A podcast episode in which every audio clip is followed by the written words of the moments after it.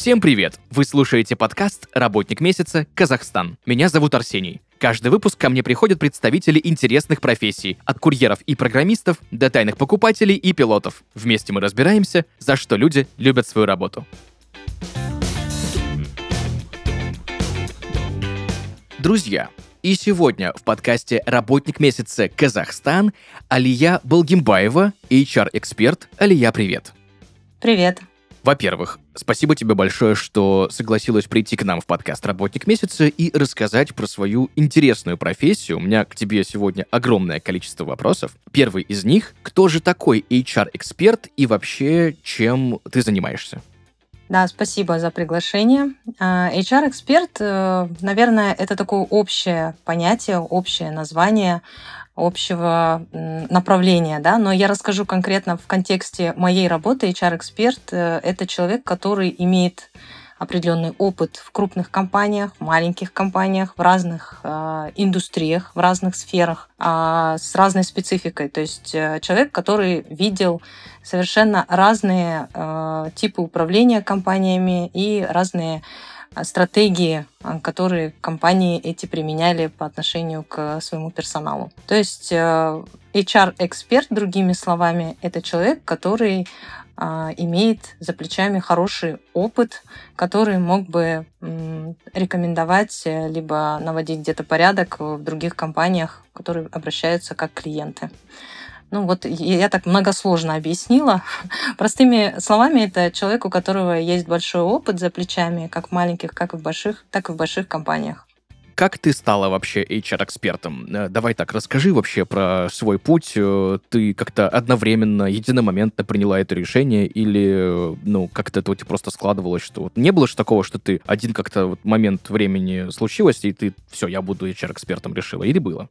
Давайте так, э, начнем с самого начала. HR-экспертом, наверное, я начала становиться тогда, когда пришла в крупную компанию работать. Тогда, когда увидела вообще, что такое а, HR в полном объеме. Принято думать, что HR это э, кадровики. А на самом деле как раз-таки экспертиза начинается тогда, когда ты видишь, как э, глубинно работают все процессы, связанные с работой с персоналом в компаниях. Потому что, ну, не секрет, что на людях держится очень многое, да, то есть без людей компании не существует. Ну и, соответственно, поддерживать вот этот уровень правильной и эффективной работы в компаниях — это как раз-таки задача HR-отделов. А давным-давно я пришла в крупную компанию, увидела, как э, на самом деле работают лучшие практики, да, и, соответственно, наверное, можно вот оттуда начать отсчет э, становления меня как HR-эксперта. Но здесь я бы хотела также э, обратить внимание на то, что я работаю э, руководителем в компании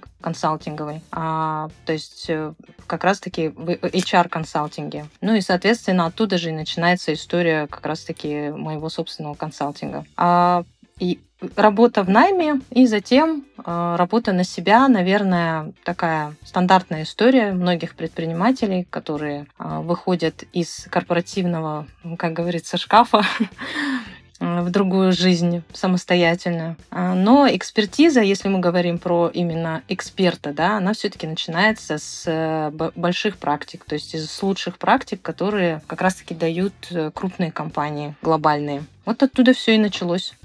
Алия, ты упомянула кадровиков, и э, знаешь, я м- с разными HR-ами встречался, общался и по работе, и просто так, да, и, и знаю, что многие HR-специалисты не любят, когда их называют кадровиками.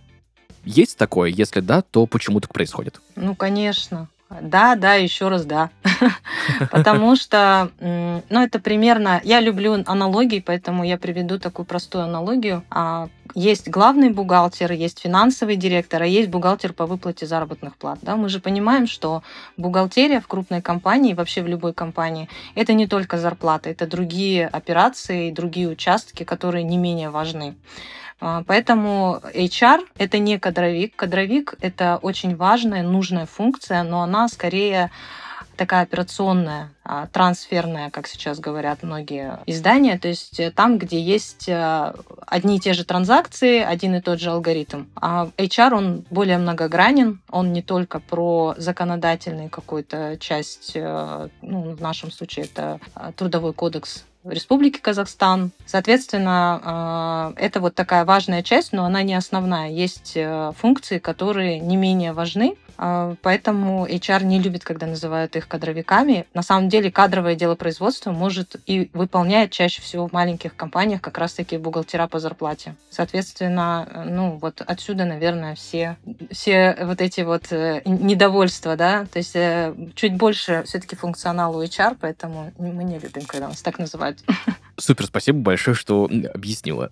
Ты вот рассказала про характеристику HR-специалиста. И ты знаешь, мне кажется, что вот в последние в годы, вот у нас же есть hard skills, да, есть soft skills, ну, ну, у которых гибкие, мягкие навыки, твердые навыки, которых уже, мне кажется, только ленивый не говорит. И мне кажется, что профессия HR — это именно тот самый случай, когда мягкие навыки стали твердыми навыками, то есть когда софты превращаются в харды, грубо говоря. Так ли это? А, наверное, не совсем так. Э, на 70, на 80 процентов действительно э, софты важны. И, наверное, про, если говорить про даже базовое фундаментальное образование, да, здесь в основном гуманитарии идут в HR. Но софты очень важны, но харды не менее важны. Есть э, как раз-таки а, знания и фундамент, который э, именно идет из hard skills, из э, как раз-таки жестких навыков. То есть это конкретные знания, конкретные навыки. И есть даже цифровая часть. То есть вот думают, все, всем кажется, что HR — это в основном про людей, это в основном про эмоции, да, вот это вот вся такая мамочка в компании. Но есть HR-аналитика, которая совершенно не приемлет никаких эмоций, никаких э, мамочек и никакого babysitting а. Как раз-таки здесь жесткие цифры, конкретные данные, KPI и все вот эти вот вещи, которые а, про бизнес. Ты упомянула что гуманитарии чаще всего идут в HR, а и харды. А какое вообще образование нужно быть, чтобы стать HR? Грубо говоря, вот молодой человек или молодая леди, которые нас сейчас слушают после школы или в старшем классе, думают, вот хочу быть HR, а где учиться? Здесь нет конкретного да или нет.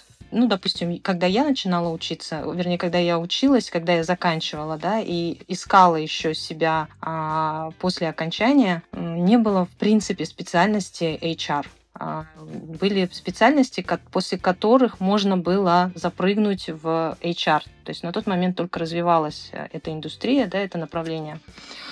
А, поэтому и по сей день нет такого критерия, что обязательно нужно иметь профильное образование в сфере работы с персоналом. Сейчас это могут быть как студенты, которые окончили университет по специальности HR, так и студенты, которые окончили юридический факультет, лингвистический, психологи, ну, в частности, вот я психолог по образованию, а, и даже если обратить внимание на а, требования к специалистам в сфере HR, вы увидите разные абсолютно через дробь варианты. То есть это не обязательно узкая специализация, но важным является наличие сертификации. Вот это важно. И желательно, чтобы это была международная сертификация.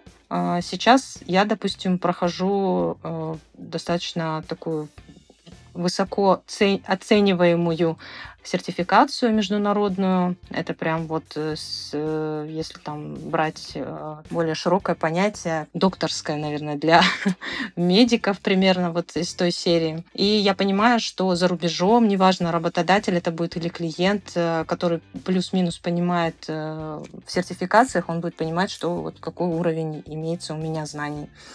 А если говорить не пока не про международные сертификации, потому что все-таки там на английском языке, то брать нужно хотя бы локально по факту. Если в компании есть необходимость э, развивать какой-то участок, например, HR-аналитика, одно время это прям бум был, да, нужно было развивать именно аналитическую часть, то есть не просто э, выпускать проекты какие-то, которые непонятно вообще будут, не, не будут работать в компании, а их нужно было сначала сделать гипотезу, да, насколько это вообще необходимо необходимо. А, ну, соответственно, здесь сертификация просто локально, да, вот есть необходимость, нужно получать сертификацию по HR-аналитике или по грейдированию, да, вот есть запрос у бизнеса. То есть вот это важно. А, базовое фундаментальное образование, к сожалению, пока не могу сказать, что прям это такой высокий критерий, без которого не возьмут на работу. То есть я так понимаю, что можно и э, закончить управление персоналом, или что-то связанное с психологией, либо менеджмент. Э, в общем, все это будет хорошим подспорьем. Верно, верно.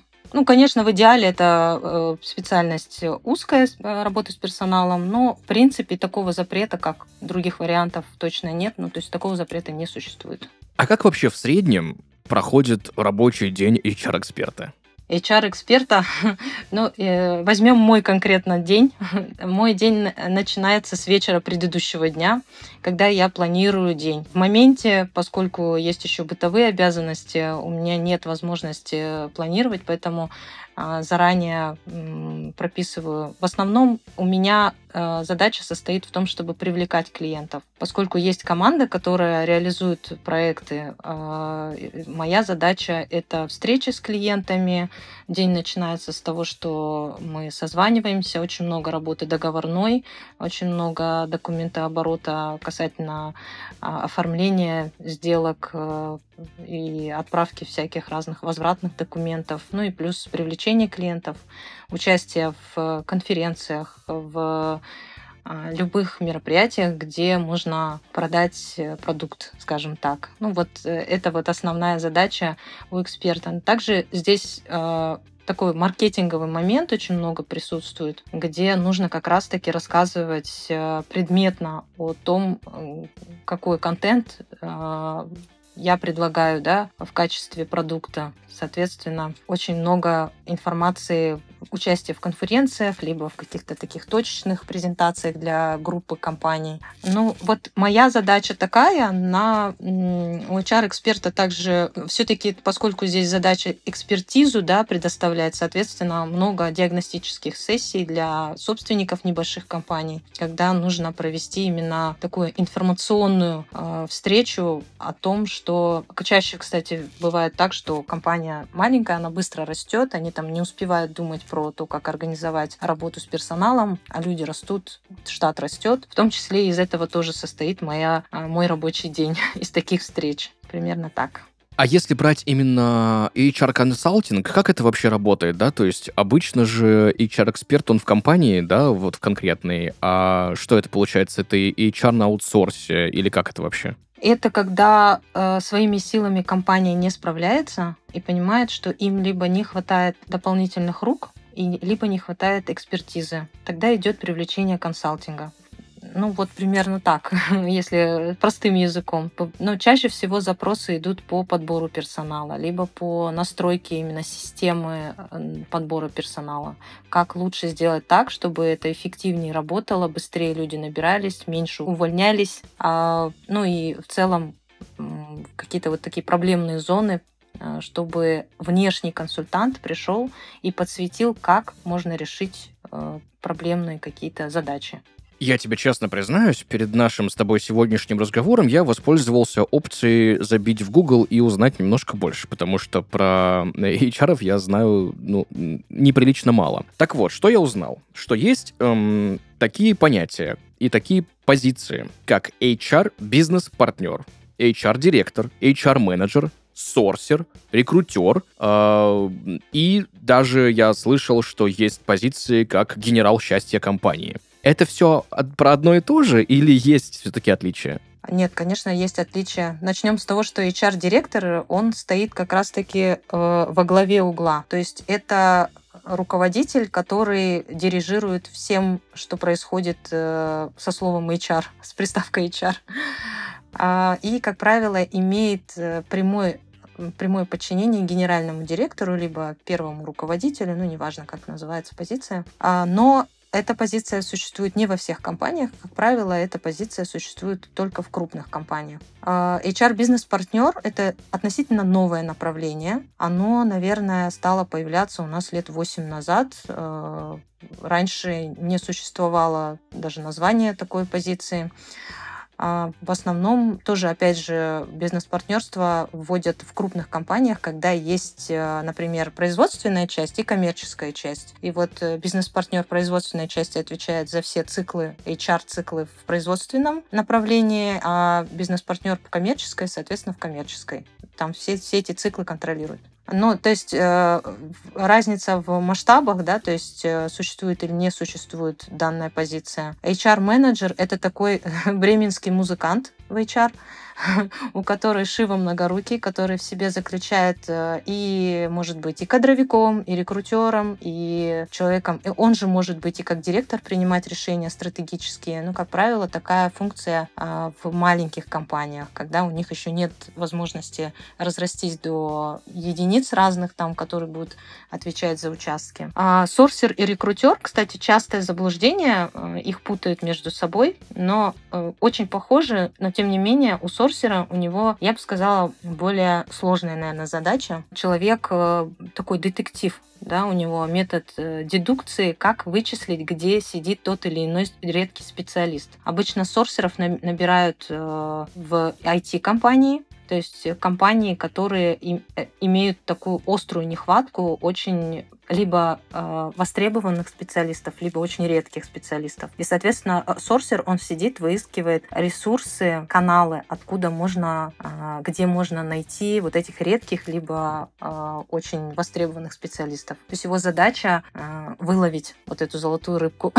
А у рекрутера задача, она более общая, он тоже должен заниматься поиском, но э, researcher, researcher, да, по-моему, э, речь была про researcher а. То есть researcher это э, как раз-таки рекрутер, он может и сочетать в себе и researcher а. То есть поиск кандидатов и интервьюирование это уже именно работа по э, участок подбор персонала. Ну, примерно так. Не все так просто, да. Мне интересно более подробно поговорить именно про работу HR-эксперта, ну вот именно про текущую работу. В общем, грубо uh-huh. говоря, так. Какими инструментами, возможно, пользуется HR-эксперт, например, чтобы все сотрудники в компании ну, были счастливы? Давай так. Интересный вопрос. На самом деле, на, наверное, многие как раз-таки так и думают, что HR это который, человек, который будет э, делать всем хорошо. делать э, так, чтобы всем было хорошо. Но на самом деле, если говорить про инструмент, который э, помогает HR э, делать людям счастье, я расскажу, наверное, такой вот э, очень свеженькую и, наболевшую как раз-таки тему, связанную с э, ковидом. Да? Ковид в 2020 году нам всем показал, э, что жизнь ценна, и что вот эти вот все индустрии, вот эта вот вся идея больших денег, э, селебрити, entertainment а, да, она вся немножечко подупала, и вдруг все начали понимать, что вообще-то важно у нас медицина, какие-то более, да, там, глубокие вещи. И э, в этот период как раз-таки коммерческий э, сектор, работодатели крупных компаний, они получили достаточно сильную такую оплеуху в виде падения интереса работников а, вообще отсутствие заинтересованности в наймовой работе. Люди вдруг сильно озаботились э, мыслью о том, что жизнь, она одна, и сильно много работать — это не такое уж и счастье, даже если это приносит большие деньги. И э, с этим было связано э, так называемый кадровый голод. Его ощутили абсолютно все компании по всему миру. То есть, во-первых, было, было сложно нанимать людей, было сложно удерживать людей, пошел валовый, валовый такие шквал увольнений да, людей. Истинные причины, если раньше они плюс-минус были понятные, да, там зарплата, а, какие-то процессы в компании не, несовершенные, то в, этот, в этом случае ни, ничего не понятно. Просто работодатели немножечко были в шоке. Поэтому как раз-таки здесь такой инструмент, как приносить счастье, да, то есть как э, делать так, чтобы людям было хорошо. А здесь э, вышел на арену как раз-таки вот эти вот опросники. Они так и называются. Опросник удовлетворенности, опросник вовлеченности и так далее и тому подобное. Основной инструмент, который помогает как раз-таки понять и выявить, где вот эти красные флажки, это опросники. И э, там есть как э, такой вот multiple choice, то есть выбор да, из нескольких вариантов. Так есть и открытые ответы, где э, как раз-таки люди и писали, да, в чем проблема и что э, как раз западает в проблемную зону, почему людям тяжело. Но многие, на самом деле, сейчас уже вот время прошло, и исследования, и э, всякие разные результаты опросов как раз-таки показывают, что, наверное, это было, было последствие, в том числе постковидное, вот это вот э, психологические травмы, которые последствия после ковида оказали на, там, я не знаю, на ментальное да, здоровье людей, можно так сказать. Ну, то есть мы знаем, что ковид, он там на все. Кому, кому как, но в основном бил по определенным болевым точкам. А, поэтому я вот так долго на самом деле рассказываю, я подвожу к тому, что основная, основной инструмент для того, чтобы осчастливить э, работников компании, это все-таки опросники и понимание истинных проблем. Опросники эти э, направлены на то, чтобы выявить э, все-таки, что по-настоящему волнует человека, пока он работает в компании. Потому что иногда бывает так, что компания думает, у нас обеды невкусные, а на самом деле работник просто хочет там на один раз в месяц не отпрашиваться и не извиняться за то, что он там должен а, ну, дома там какие-то бытовые вещи да, решить, а хочет иметь возможность брать легально, официально говорить о том, что мне нужен один день в месяц для того, чтобы там чекап пройти элементарно а не отпрашиваться для этого и не мучиться угрызениями совести. Ну, то есть там очень много таких моментов э, скрылось. И э, вот, собственно говоря, это основной инструмент для того, чтобы работники, э, сотрудники чувствовали себя счастливыми, чтобы их слышали, э, чтобы их слушали, и чтобы обязательно с этим что-то делали. Вот после того, как их послушали, еще обязательно что-то применили, вот как-то решили, решили конкретный запрос работника очень круто, потому что у меня все на языке вертится мысль о том, что после ковида большое количество крупных компаний по всему миру старается сделать э, привлекательными свои офисы, потому что многие стали противиться удаленке, да, э, как-то хотя бы на гибрид пытаются переманить сотрудников. И из-за того, что вот опять же вот этот э, пресловутый work-life balance, да, о котором ты говорила, чаще всего смещается в сторону работы в современное время, потому что у людей огромное количество времени проводится на работе, поэтому там им стараются предоставить и какие-то спортзалы. Я даже знаю компании, где есть э, репетиционная комната, если сотрудники музыкой занимаются, там можно сколотить свой бенд и играть рок по вечерам после трудного рабочего дня. То есть есть разные моменты, разные ухищрения, и, ну, я лично считаю, что это очень даже, очень даже хорошая практика. Ну, очень хорошая, конечно. Она трансформировала и как работодателя, так и работника. Ну, в любом случае, любой кризис это, это к, к, к хорошей трансформации. Ну, тут всегда вин-вин, да, собственно, и компании хорошо, и работникам хорошо, да. А, но вот есть один момент, который всегда меня вызывал интерес, а как решать внутренние конфликты между сотрудниками. Грубо говоря, э, есть конфликты на личной какой-то почве, да, есть конфликты по работе, ну, и серии, что вот глава отдела одного говорит, что вот соседний отдел, который тоже ответственен за часть продукта, который они совместно делают, как-то что-то то ли сроки срывают, то ли некорректно выполняет работу. В общем, огромное у нас количество трений на работе, и как HR помогает эти трения сглаживать, либо решать, либо еще как-то. Бывает же такое, что есть сотрудники, которые супер как-то разлагают дисциплину, а бывают, наоборот, те, которые приходят и сразу все так собрались и начинают хорошо и упорно трудиться. Я сейчас здесь обращу, наверное, внимание твое на то, что э, HR не занимается бейбиситингом, да, то есть это не про то, что э, пришел HR как мама и помирил всех за мизинчики. А, Еще раз, э, я, я наверное, все-таки расскажу о том, что HR это в первую очередь э, функция, которая соединяет, интегрирует людей и бизнес-задачи. То есть э, это как раз-таки про эффективность работы людей в рамках конкретных заданных бизнес-целей. А, мы, конечно же, HR это люди, это вся вот эта вот история про то, чтобы а, слышать и слушать, но тем не менее основная задача это все-таки э, делать так, чтобы люди эффективно работали для достижения высоких бизнес-показателей.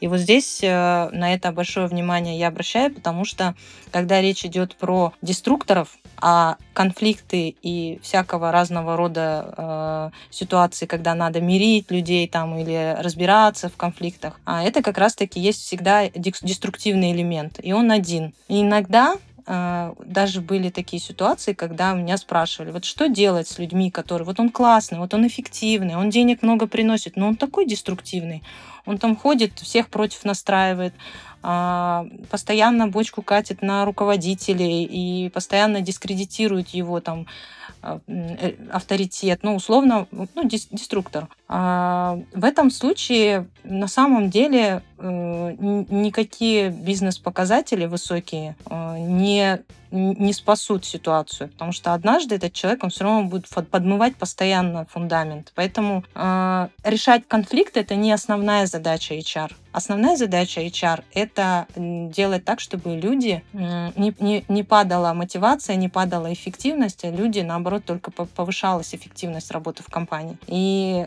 наверное, здесь нет конкретного ответа. Ответ будет зависеть от того, от контекста ситуации. То есть тут как бы слишком сложно ответить однозначно.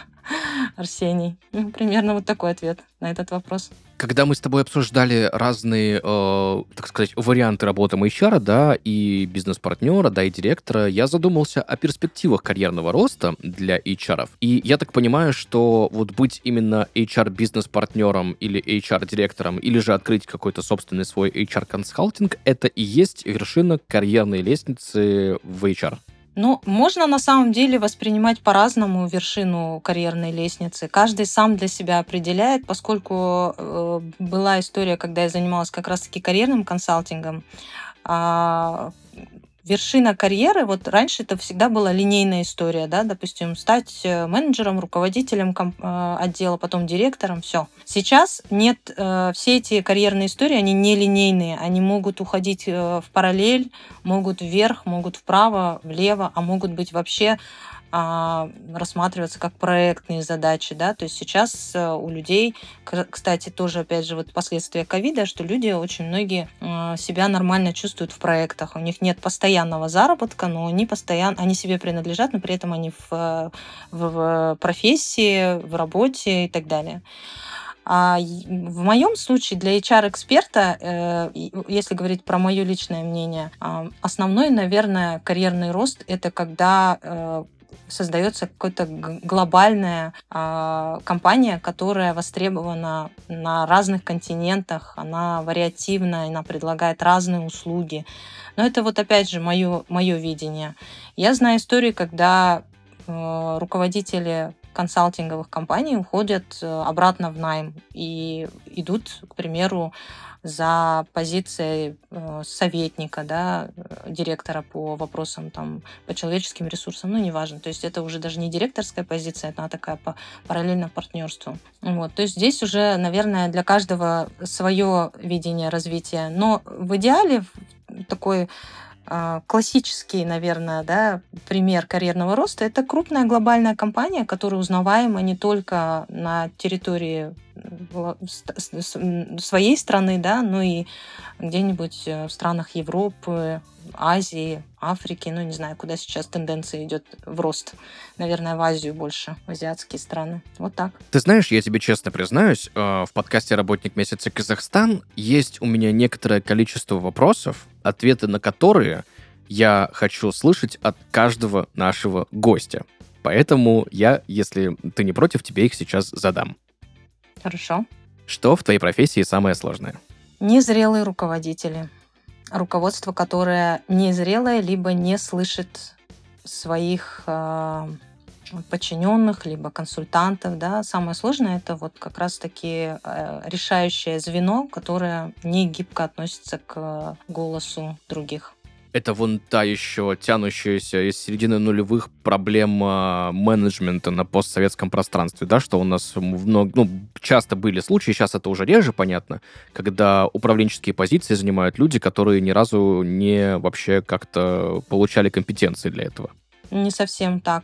А сейчас больше история про очень быстро растущие бизнесы, либо людей, которые очень мало работали в каких-то структурных компаниях, где есть э, механика четкая, да, схемы работы.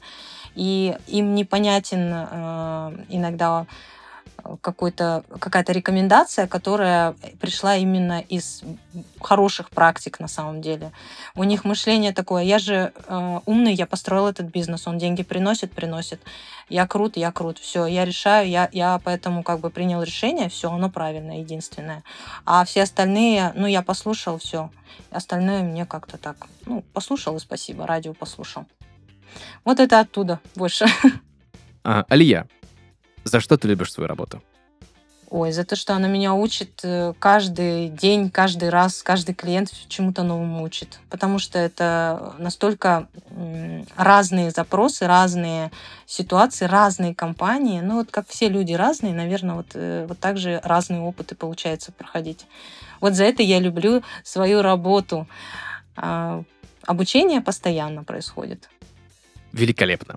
В завершении э, нашего с тобой сегодняшнего разговора я бы хотел попросить у тебя главный совет, который ты бы могла дать либо начинающим HR, либо людям, которые только хотят э, ими стать в будущем.